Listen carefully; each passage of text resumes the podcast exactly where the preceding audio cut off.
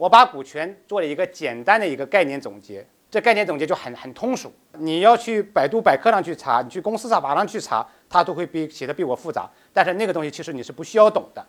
你也懂不了，你也没有必要去研究。那么作为我们企业的老板来讲，管理者来讲，我只需要知道，哎，跟我最直接相关的，我需要去理解的，我需要去用的东西是什么？简单来说，股权就是作为公司的股东，你所享有的人身权和财产权。